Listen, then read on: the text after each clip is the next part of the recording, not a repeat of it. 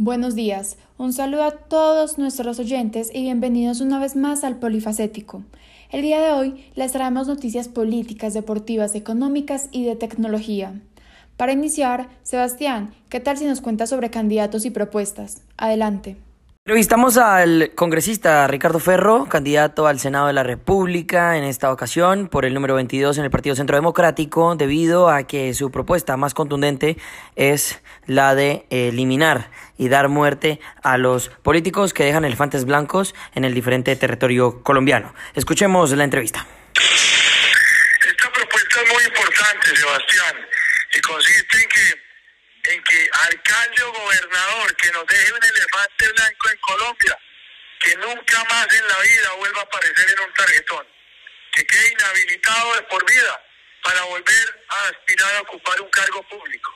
De esa manera vamos a lograr que esos responsables de los elefantes blancos no los volvamos a tener administrando recursos públicos.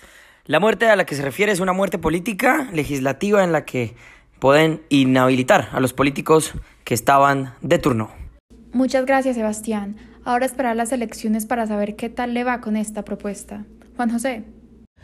El Instituto Distrital de Recreación y Deporte lanzó el pasado 7 de marzo el protocolo contra las violencias basadas en género como iniciativa propia, trabajando junto a las ligas de deporte de Bogotá y los diferentes deportistas con el fin de prevenir, detener, atender y seguir las diferentes acciones que agreden o lastiman a las personas por su orientación sexual diversa, su género o la identidad de género. Esto dijo Rodrigo Sandoval, jefe de prensa del Instituto Distrital de Recreación y Deporte. Eh, el protocolo establece una ruta de atención al interior del IDRD para cuando una deportista es víctima de, violencia de género y que podamos tomar acciones rápidas de atención, de contención, etcétera.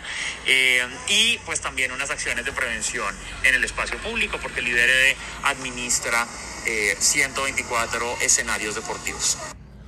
Este protocolo se llevará a cabo mediante tres líneas de estrategia, las cuales son la línea de promoción, la línea de prevención y la línea de protección. Muchas gracias, sigan ustedes en estudio. Gracias, Juan José. Muy buena iniciativa la del distrito. Ahora, pasando a temas económicos, Valentina, ¿qué tienes para contarnos?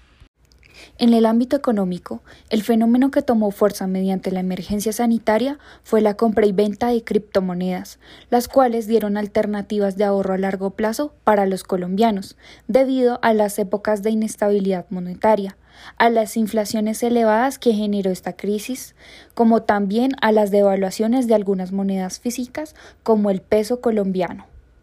Andrés Cuadros, ingeniero de sistemas y usuario del monedero digital Binance, nos dice.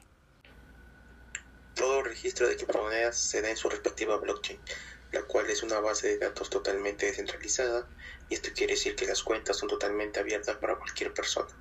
Ningún banco, institución o gobierno predomina en ella, pues son movimientos no rastreables.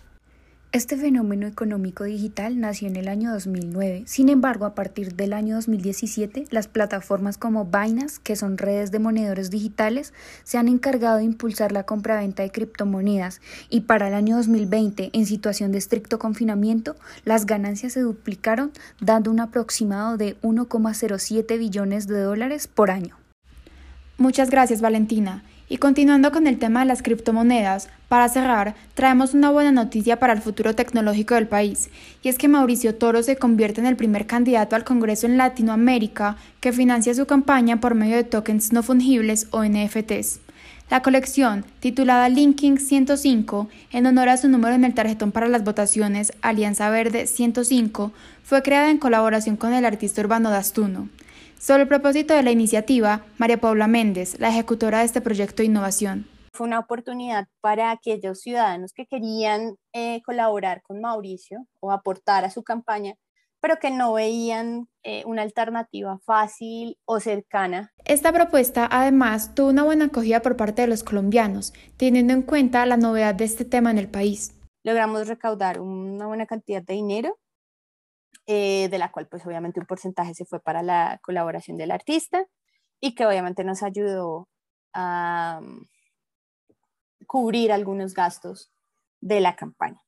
Los resultados de esta iniciativa son, sin duda, un llamado a seguir apostándole a la innovación. Hasta aquí las noticias del día. Gracias por acompañarnos y los esperamos mañana en una nueva emisión.